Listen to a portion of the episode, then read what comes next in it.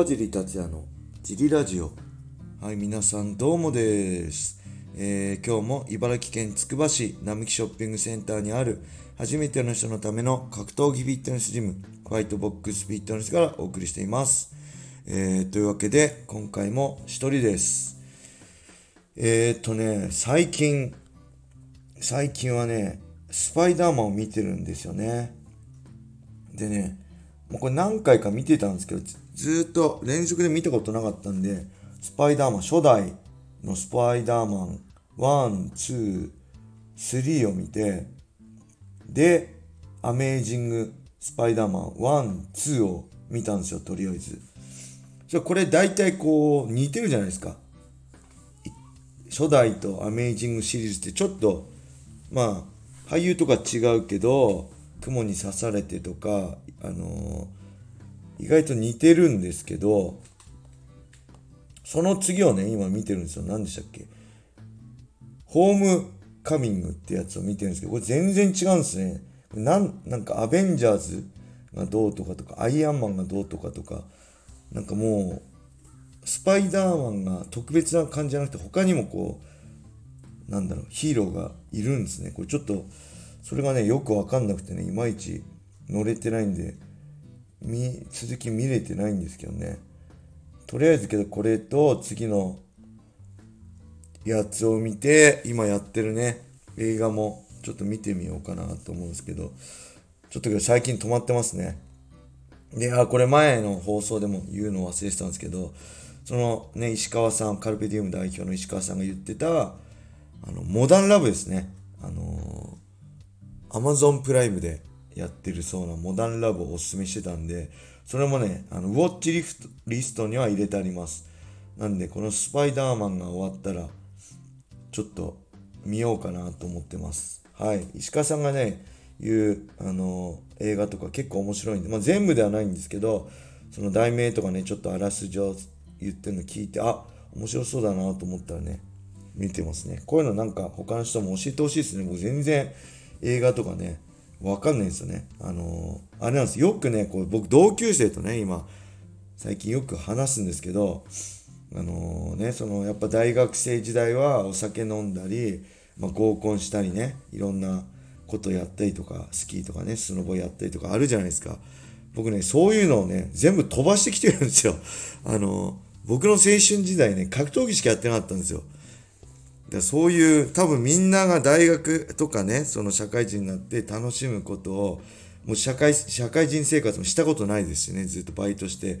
あの格闘技で飯食えるようになっちゃったんで。なんでそういうのをね経過してないんでね。なんかそのまあ流行ってた曲ぐらいは分かりますけどあの流行ってた映画とかね全然この通過してないんですよね。なんで知らないんでもしよかったらおすすめの映画とかね、僕らが青春時代の、だからいくらぐらい、いくつぐらい1990年代後半とかね、2000年初頭とかでね、あの特に日本のはなんとなく入ってくる海外のね、こういう面白い映画とかあれば教えてほしいですね。はい。お願いします。えーじゃあそんなわけで早速レター行きましょう。えーまずね、ひ、ごめんなさい。めっちゃ噛んじゃいますね。ヒヒって言っちゃいましたね。ヒクソン・グレイシーに勝てる日本人格闘家いますか？えー現役引退選手含む川地さんが試合したら内容はどのようになりますか？はい。これは、まあ、勝てるかどうかわかんない。まあ、今のね、あのートップ選手がやったら勝負わかんないですけど、まあ、やっぱ幻想としてはね、やっぱ桜庭さん対ね、ヒクソン・グレイシーの試合は見たかったですよね。やっぱあと桜庭さん対、えーフランク・シャムロックね。この2試合だけは、まあ、すごい楽しみだったんですけど、やっぱ実現しなかったっていうね。そこも含めてこの幻想があるんじゃないですかね。このヒクソン・グレイシーっていうのを、まあ、知らない人もいると思うんですけど、そもそもね、この MMA がね、こんだけ世界的認知されたっていうのは、このグレイシー一族っていう人の、のおかげなんですよね。は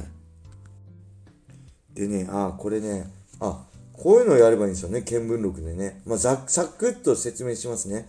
そもそもね、日本の柔道家の前田光代がアメリカに渡って、えカーロス・グレイシーっていう人に技を指導したのが始まりです。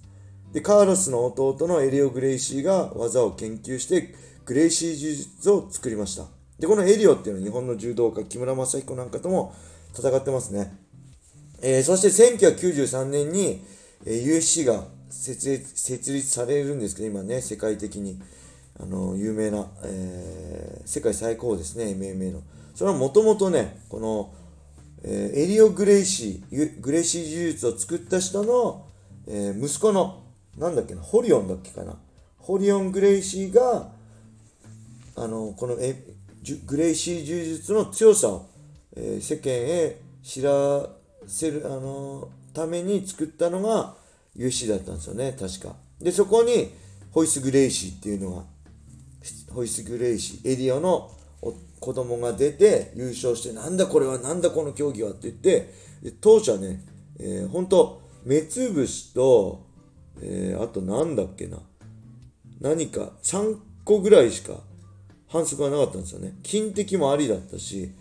目つぶし、噛みつき、何かぐらいしかなくてね、そういうルールが少なく、制約が少なくて、それもあって、すごいってなったんですけど、世間的には野蛮だってなって、その中でグローブをつけたり、えー、ルールが整備されて、そのアスレチックコミッション化になって、えー、そして、えー、ロレンゾとかね、ダナに買収されて、できたのが今の USC で。で、またそこから今、買収されて違うね、大きな会社で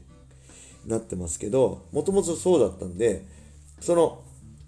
そのグレイシー一族で一番強いって言われてるのはヒクソンなんですよね。400戦無敗って言われてて。で、そのヒクソンの強さ、なんかね、ヒクソンの自伝かなんかまた今作られてるみたいで、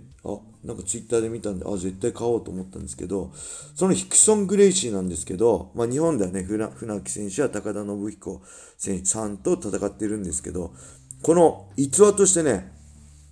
えー、プライド武士道にも出てめっちゃ強強かったね。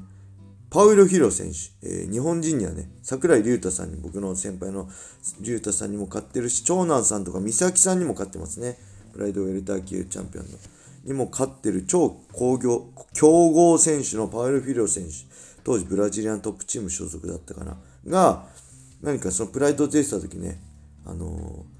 ヒクソン・グレイシーとスパーリングしたらしいんですよ。でそこでもやっぱヒクソン・グレイシーは別格だって言ってましたね。特別な存在だ。これね、あの、ブラジル中のトップファイターが誰も僕の知る限りね、ヒクソンなんかあんなの幻想だよ、強くねえよっていう人一人もいないんですよね。誰しもがヒクソンは強い。あの人は特別だって言ってるんですよ。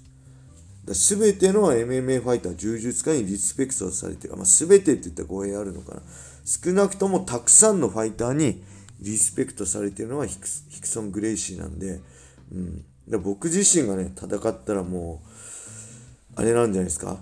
名前負けして負けちゃうんじゃないですかね。体格差もあるし。僕はそのヒクソン・グレイシーの息子であるクロン・グレイシーに負けてるんで、あんま偉そうなことは言えないんでね。あの、